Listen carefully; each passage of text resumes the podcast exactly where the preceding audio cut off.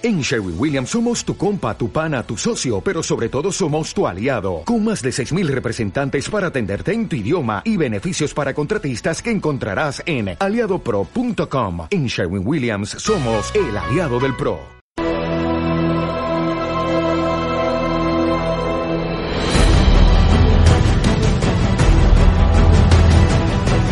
Te damos la bienvenida a tu programa Palabras de Vida Eterna en estos momentos compartiremos el libro de Éxodo, Shemot.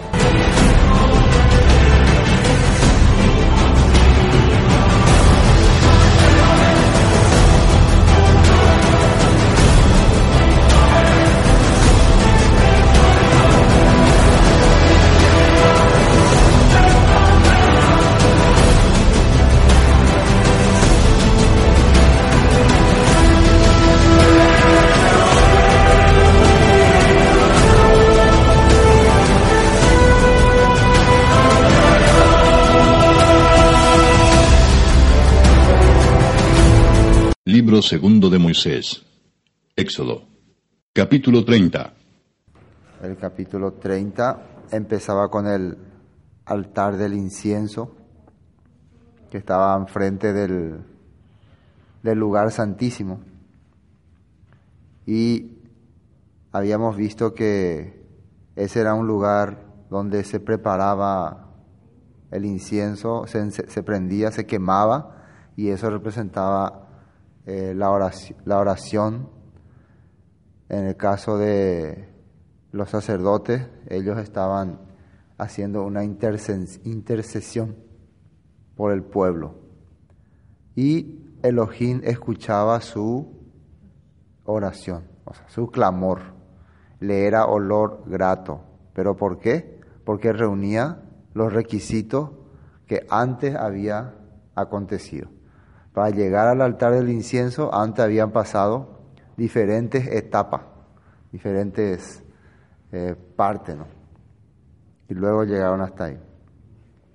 Entonces, una vez más, el versículo 7 dice, y Aarón quemará incienso aromático sobre él cada mañana, cuando aliste las lámparas lo quemará. Y cuando Aarón encienda las lámparas, al anochecer quemará el incienso rito perpetuo delante del Eterno por vuestras generaciones.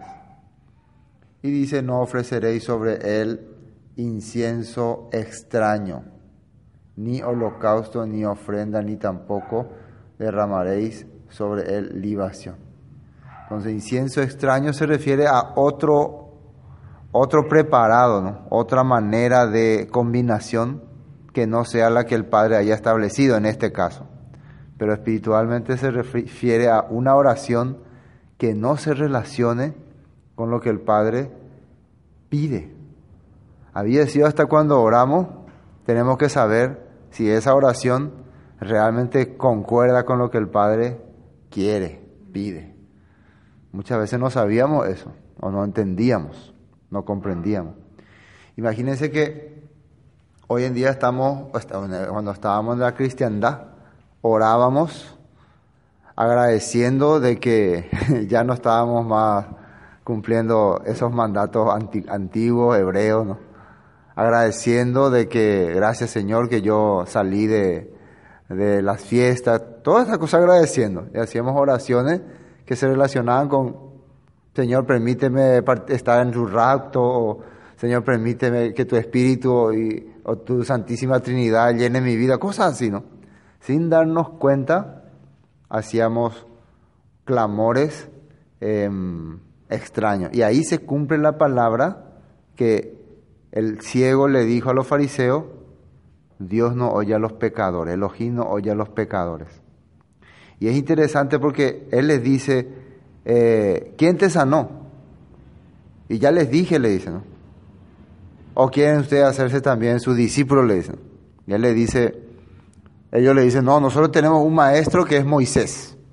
De este hombre no sabemos nada. Y el ciego le dice, eso es lo extraño, que ustedes dicen que son discípulos de Moisés y de esta persona que tiene todas las características de las cuales habló Moisés, ustedes no saben nada. Parece raro eso. Y ahí le remata con, y sabemos que Elohim no oye a los pecadores. Si esta persona fuera transgresor de los mandatos, jamás haría estos milagros que está haciendo. Elohim escucha su clamor, su pedido, pero a ustedes no escucha. ¿A quién escucha? Al que es temeroso y hace su voluntad, a ese oye. También el libro de Pedro dice que la oración del Padre está sobre los justos y su ira está contra los que hacen el mal. Igual que en Deuteronomio, en Proverbios también dice que eh, el que, se aparte su oído para no oír la Torah, su oración es abominable.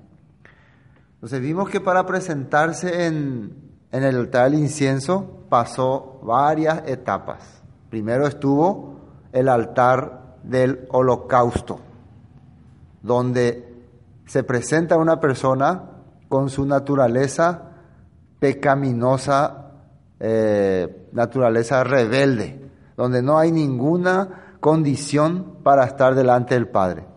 Entonces, ahí que se hacía, se echaba, se el, el pecador ponía su mano sobre la ofrenda y ese animal se consumaba, se hacía carbón.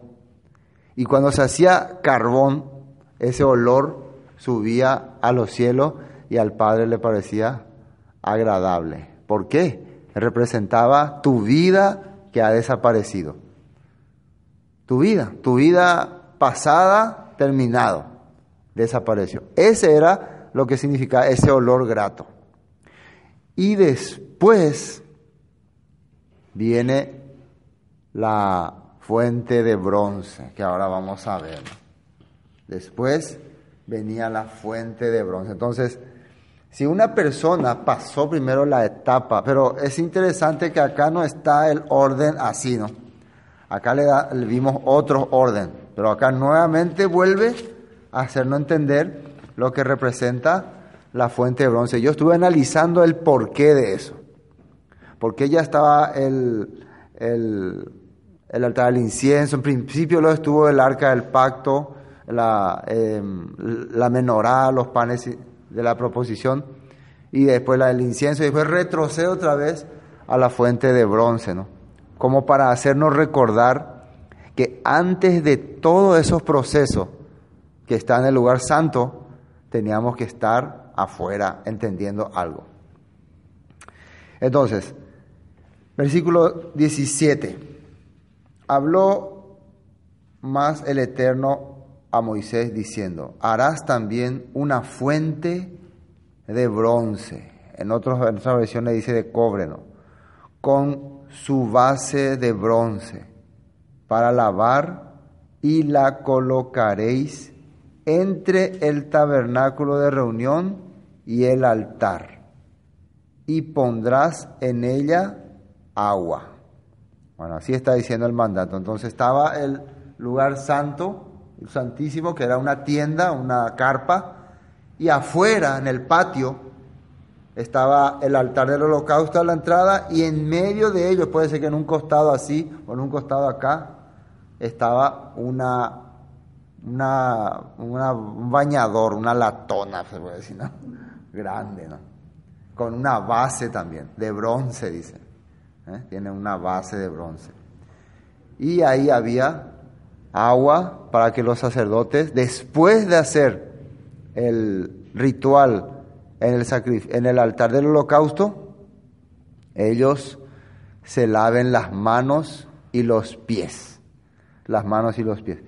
Y un dato interesante para comenzar, acá en el Éxodo 38 sale de qué, de qué material hicieron este, esta fuente. Éxodo 38,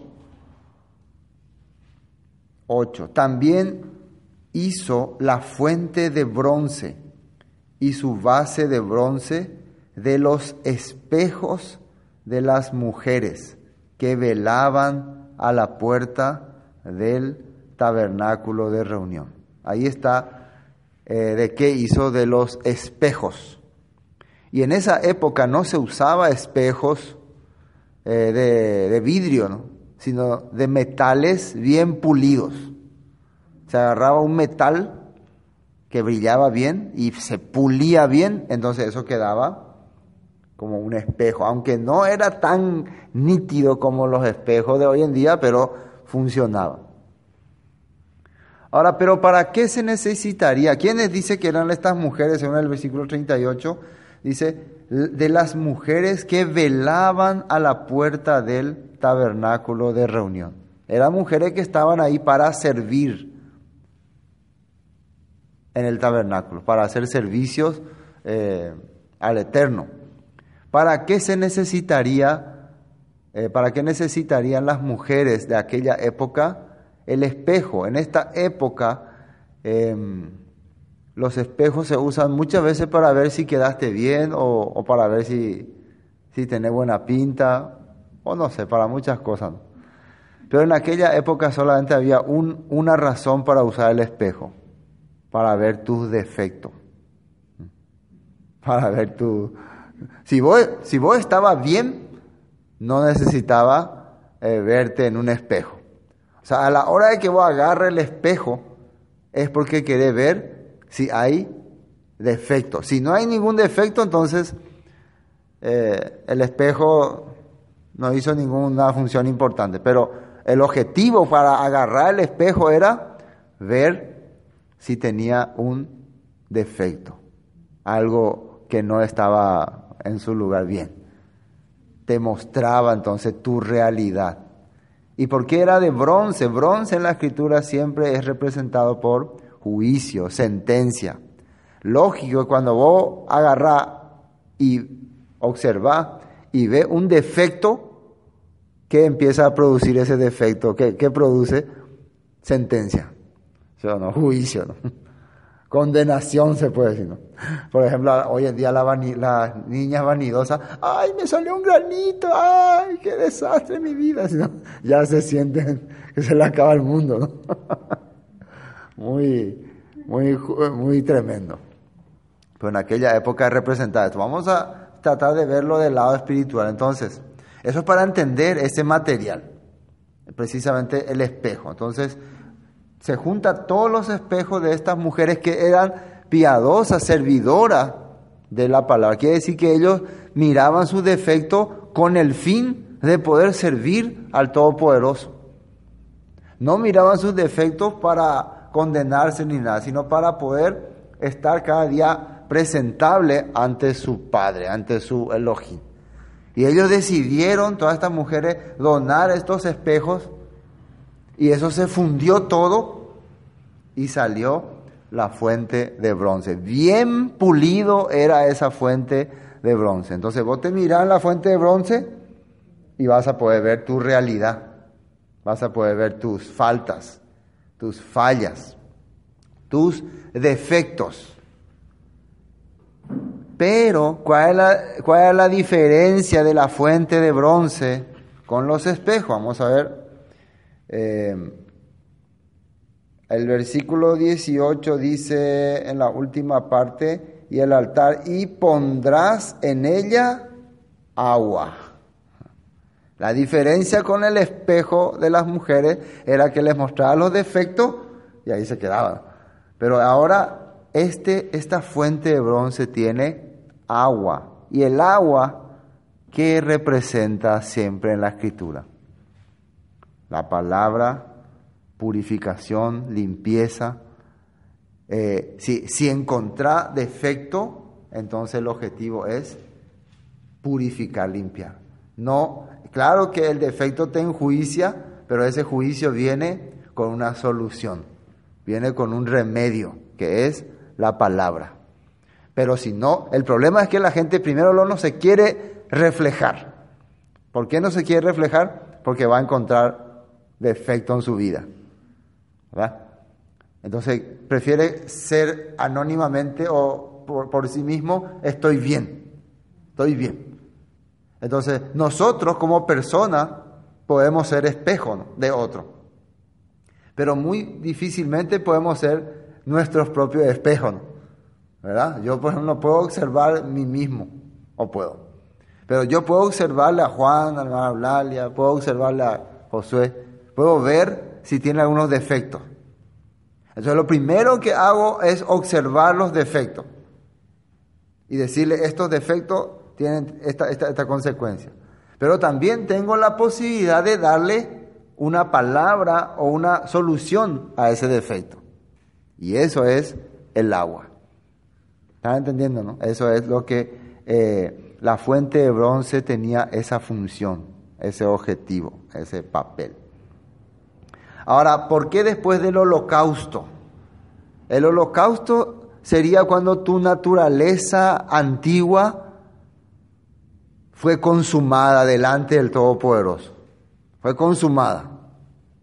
Entonces, lo único que quedaría antes de presentarte ante el Todopoderoso en el lugar santo y santísimo serían defectos.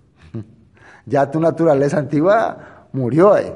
Así tiene que ser. Si creíste en el Mesías como eh, sacrificio eterno, tú, como dice el apóstol Pablo, con el Mesías estoy juntamente crucificado y ya no vivo yo, sino el Mesías vive en mí. Pero quedan, ¿qué quedan?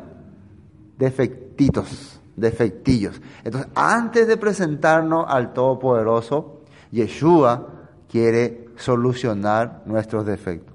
Por eso la fuente de bronce, al igual que el altar del holocausto y todos los elementos que están en el tabernáculo, también representa simbólicamente a Yeshua. Pero en, ¿en qué etapa de la vida especialmente? En la etapa en que Él estuvo aquí en la tierra. En la etapa en que Él vino y declaró la Torah ante la humanidad. Y dijo lo que está escrito, dijo lo que está mal, le dijo a los fariseos, ustedes hacen estas cosas, le dijo a sus discípulos, esto no está bien, empezó a mirar los defectos para corregirlo, para limpiarlo. Él empezó a hablar, a caminar, a expresar lo que la Torah decía. Entonces, cuando la gente estaba delante de él, escuchaba la realidad, la verdad. Oísteis que fue dicho, pero yo os digo. Antiguamente decían así, hacían así, pero ahora yo les enseño así. Ahora yo les muestro cómo es la realidad. Eso era la fuente de bronce. Antes de poder pasar al lugar santo. Era importante tener eh, en cuenta eso. Eh, primera de Corintios, vamos a ver. Primera de Corintios, lo que el apóstol Pablo mencionó. 13, 9. Está hablando del amor todo este capítulo, ¿no? Del servicio, del tener dedicación al prójimo. Ese es el tema acá. Eh, y dice acá en el 9, porque en parte conocemos y en parte profetizamos. Mas cuando venga lo perfecto, entonces lo que es en parte se acabará. Lo perfecto quiere decir el reino del Mesías.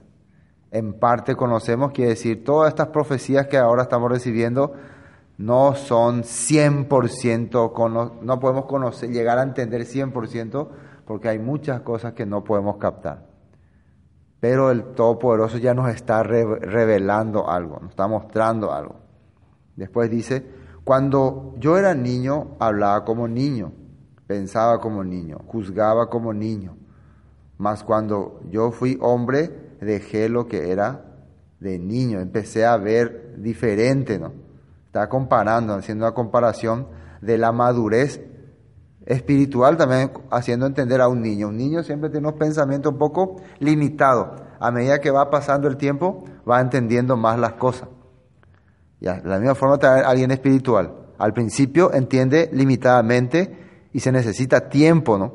Para que vaya, para que pueda ir entendiendo mejor los planes del Padre. Se le vaya revelando. Después dice el 12, ahora vemos por espejo oscuramente. ¿Qué significa que vemos por espejo oscuramente?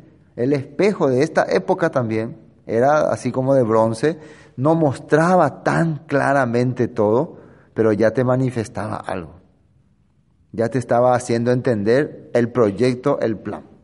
Entonces el apóstol Pablo mismo dice, ahora estamos viendo así, más o menos. Dice oscuramente, mas entonces veremos cara a cara, ahora conocemos en parte, pero entonces conoceré como fui conocido. Entonces llegará el momento en que cara a cara vamos a estar delante de las revelaciones, delante de, la manifestación del Padre y vamos a poder observar directamente. Esto es una alusión a la fuente de bronce, porque imagínense, la fuente de bronce está antes de llegar al lugar santo y al lugar santísimo, pero ya te está mostrando algo. Primero, tus defectos. Después, te está corrigiendo. Entonces nosotros estamos en la etapa en donde ya Yeshua fue consumado por nuestros pecados, ya el Todopoderoso aceptó ese sacrificio, nos aceptó ya libres de toda culpa, pero ahora con su palabra, con su enseñanza, Él nos, ha, nos está limpiando de todo esto defectos que tenemos. Y muchas veces no vemos con claridad, claridad, pero ya se nos está abriendo la luz, se nos está abriendo el propósito. ¿Con, ¿Para qué? ¿Con qué objetivo? Para presentarnos en el lugar santo. ¿Y qué hay en el lugar santo? La menorá, que representa las siete, los siete candeleros, las siete, eh, los siete rúas del Todopoderoso, sabiduría, inteligencia, temor al Eterno, eh, etcétera. Y también eso es, eso se produce, esos siete rúas se produce en nuestra vida con la Torah, con la revelación de la Torah en nuestra vida. Seguidamente tenemos los panes sin levadura, doce panes representando al pueblo de Israel. El pan es la palabra que cayó del cielo. Las doce, doce panes representa a Israel. Después de que la Torah se ilumina, te revela su espíritu, su poder, voy a entender una cosa, que soy celestial y que pertenece al pueblo de Israel, que no soy un gentil, que no soy un pagano. Fíjense, recién en esa etapa voy a entender ese punto. Recién ahí llegaste a captar, cuando la Torah se te reveló, te hizo entender que sos parte del pueblo de Israel. Como dice el apóstol Pablo, a través del Mesías, somos linaje de Abraham. A través del Mesías somos linaje de Abraham. ¿Y quién es Abraham? Que recibió la promesa de restauración. Promesa de un pueblo, promesa de un reino, todas esas promesas a través del Mesías. Y todo esto se está cumpliendo ahí. Y ahí una vez que llegamos a toda esa etapa, ¿qué creen? Ahí podemos pasar al altar del incienso. Y ahí podemos tener la oración que al Padre le agrada. ¿Se acuerdan la oración que hicieron en Apocalipsis los santos. Vamos a mirar para recordar. Todo esto tiene conexión, por eso estoy uniendo otra vez. No quiero, aunque ya hablamos del candelero, del menorá, de los panes, pero tiene conexión, por eso uno. En Apocalipsis 5 habla algo, Apocalipsis 5 de una oración, 5, 8. Dice 5.8, y cuando hubo tomado el libro, los cuatro seres vivientes y los veinticuatro ancianos se postraron delante del Cordero, todos tenían arpas y copas de oro llenas de incienso. Y ahí dice que es ese incienso, que son las oraciones de los santos. Vamos a ver cómo era la oración de los santos y cantaban un nuevo cántico diciendo, digno eres de tomar el libro y de abrir sus sellos, porque tú fuiste inmolado y con tu sangre nos has redimido para Elohim, de todo linaje y lengua y pueblo y nación. Eso es lo que estaban clamando. Y nos has hecho para nuestro Elohim reyes y sacerdotes, y reinaremos sobre la tierra. Imagínense que hoy en día la cristiandad tradicional no oraría así, ¿no? No, nosotros no vamos a reinar sobre la tierra, nosotros vamos a reinar en los cielos, en el reino de los cielos. Entonces, Ese incienso no está en la copa de esos seres celestiales de allá arriba. O sea, ese tipo de oración no está llegando. ¿Se acuerdan que le dijo el ángel a Cornelio? Tus oraciones y tus limosnas han subido. ¿Qué creen ustedes que estaría orando Cornelio?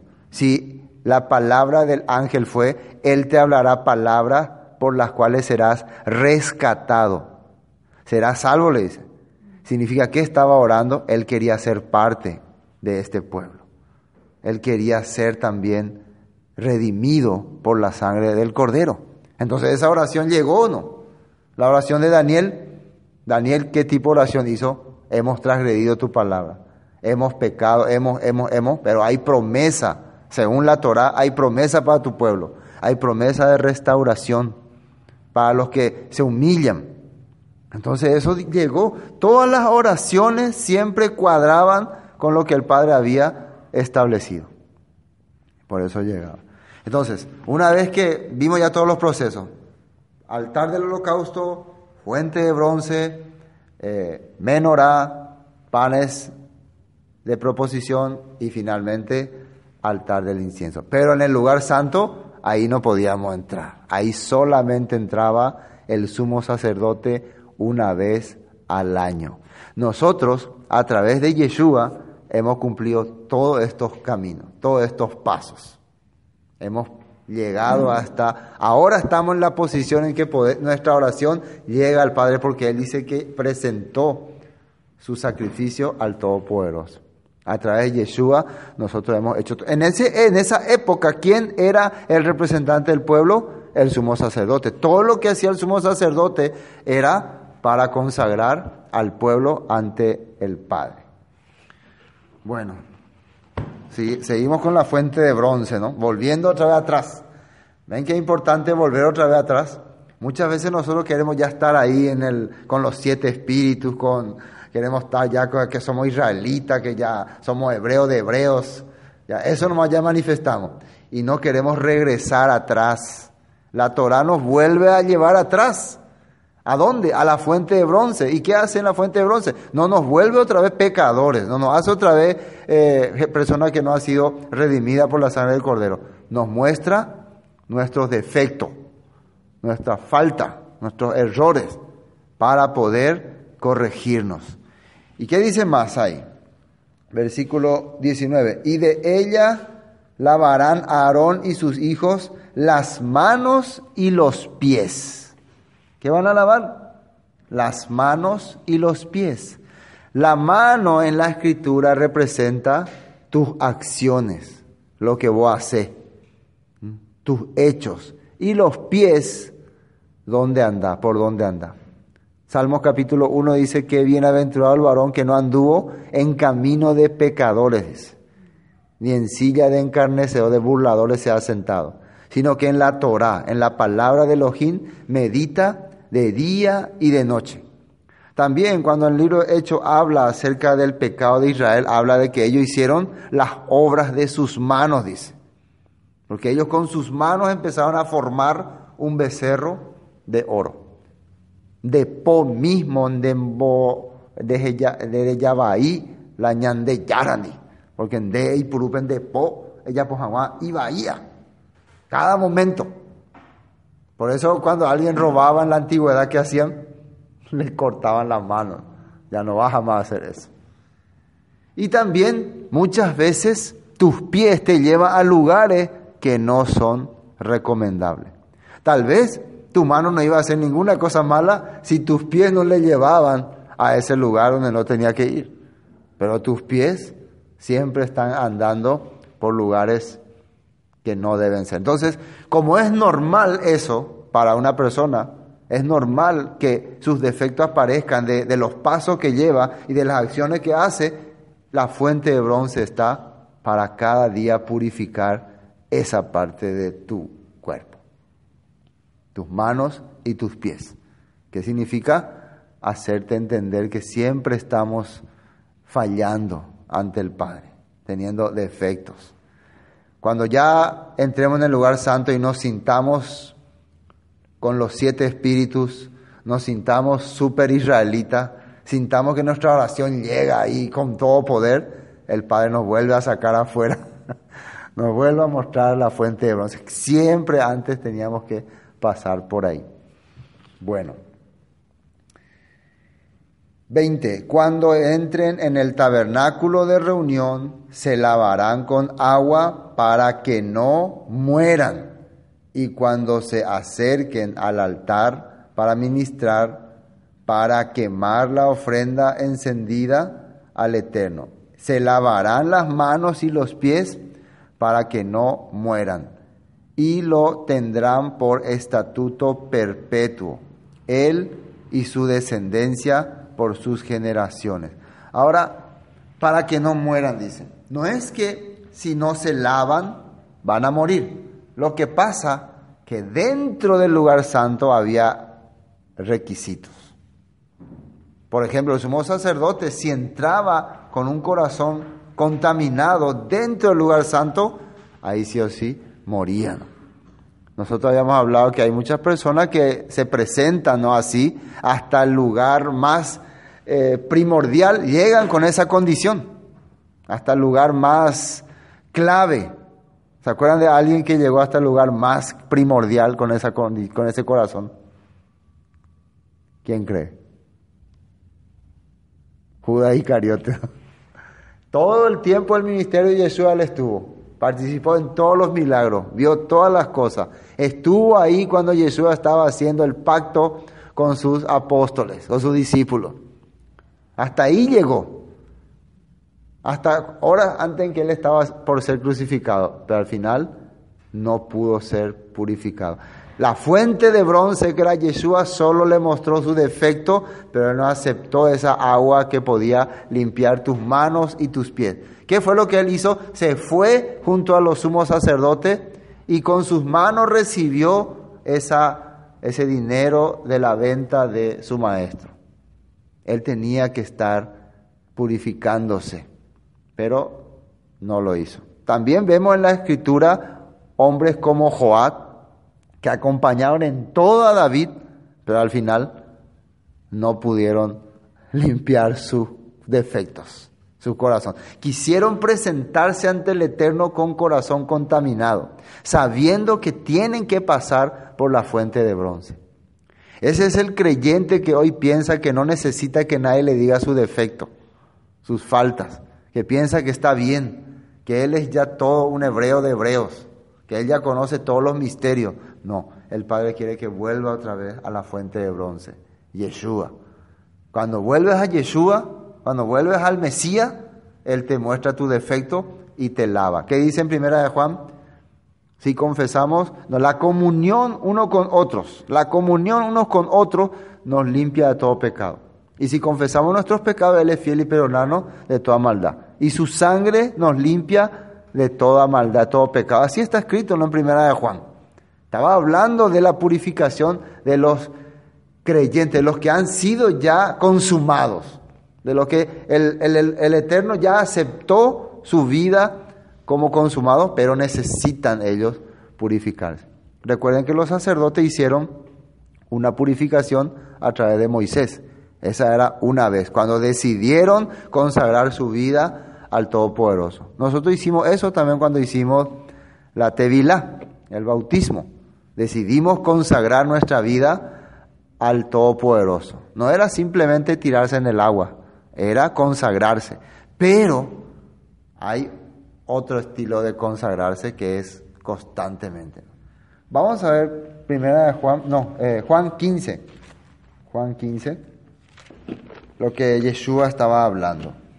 Capítulo 15, versículo 1. Dice, yo soy la vid verdadera y mi padre es el labrador. Todo pámpano que en mí no lleva fruto, lo quitará y todo aquel que lleva fruto lo limpiará para que lleve más fruto. Fíjense lo que dice ahí. Todo, él es el pámpano y nosotros somos la vid. Y todo pámpano que en mí no lleva fruto, lo quitará. O sea, que no tiene, en mí no lleva fruto, quiere decir que no tiene el plan del Padre en él. ¿No hay? no hay nada. Está nomás ahí. Ese era Judas Iscariote. Estaba ahí, estaba enganchado, pero no salía nada. Entonces, pasando el tiempo, va a tener que salir.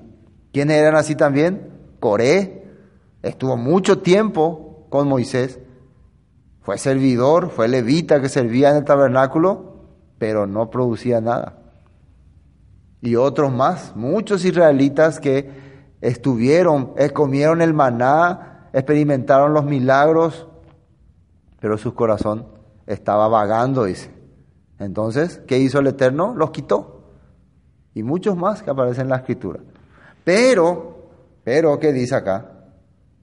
Eh, y todo aquel que lleva fruto, el que lleva fruto que es el que está en el plan del Padre y empieza a manifestar cambios, empieza a notarse la diferencia. ¿Cuál era, ¿Qué era lo que ocurría cuando vos pasabas la fuente de bronce?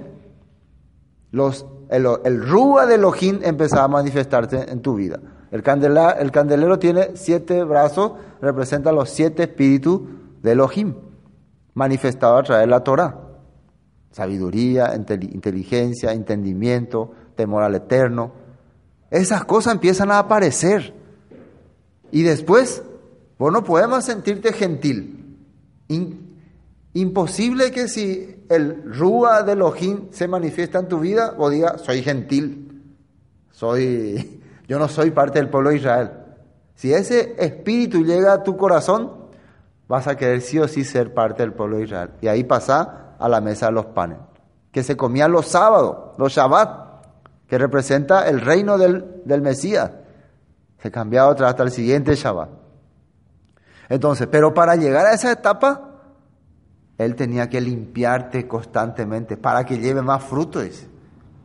Eso es interesante. Entonces, todo aquel que lleva fruto, aquel que lleva fruto, aquel que manifiesta cambio, lo limpiará, dice. Como si, entonces, ¿qué pasa? Claro, porque hay los defectos. Estamos en este mundo y hay conflicto. Entonces, ese lo limpiará, habla del Todopoderoso, a través de su Mesías. Para eso Yeshua vino a este mundo.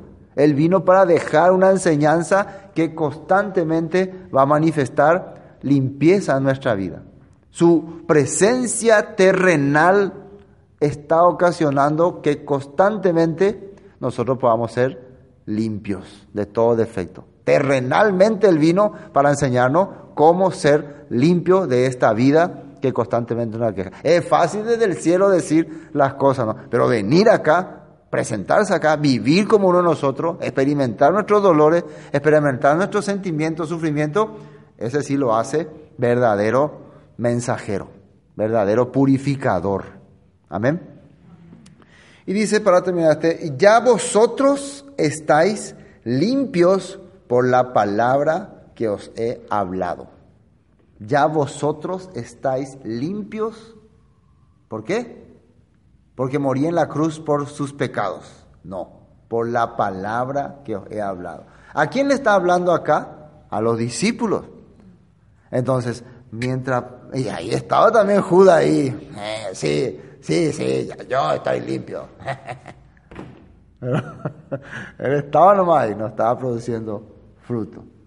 Eso es eh, la realidad. Entonces podemos concluir que la fuente de bronce de nuestros defectos fue hecho del espejo de las mujeres, mujeres piadosas, mujeres que querían, la, la piedad de estas mujeres era que ellos no querían presentarse con defecto ante el Padre, por eso tenían el espejo. El espejo es también la palabra, la Torah. La Biblia dice ¿no? que la Torah nos muestra nuestro pecado.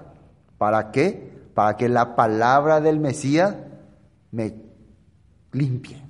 ¿Sí, ¿Sí o no? Por eso ya vosotros estáis limpios por la palabra que os he hablado. Entonces así podemos entender esta parte. Nos falta continuar este capítulo 30 con el aceite de la unción y el incienso, ¿no? Ya a una persona entonces ya totalmente consagrada, preparada para, con todos estos puntos, se le puede entonces ungir.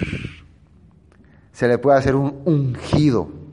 O como se dice, tradicionalmente, cuando se habla de cristiano, si uno entendiera lo que quiere decir, si el cristiano entendiera lo que quiere decir cristiano, no entendiera que cristiano no es lo que ellos piensan que es cristiano, sino cristiano es un ungido, uno eh, hecho conforme a la voluntad del Todopoderoso. O sea, uno prepara, uno elegido para ser parte de los planes del Padre. Eso es un ungido. De ahí se sacó esa palabra eh, cristiano, porque Cristo es ungido, o sea, en, no sé si en griego o en latín, es ungido, entonces serían cristianos ungidos. no se puede decir cristianos ungidos, ¿no? O sea, la palabra cristiano significa ungidos, consagrados. ¿Para qué? Ese es lo que tenemos que averiguar. ¿Con qué objetivo? Dice en la Biblia que a los primeros discípulos se los llamó cristianos, dice. O sea, lo que se les llamó fue ungidos, personas que fueron consagrados para un fin. Y ese fin era lo que el Padre estableció. Eso es lo que nosotros estamos aprendiendo. Amén. Y hasta aquí vamos a compartir.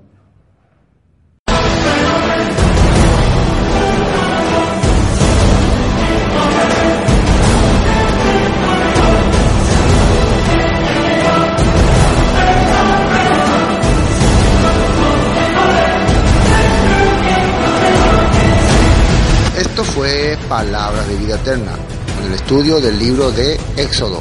Para cualquier información, 0181 60 46 77. Bendiciones y hasta pronto.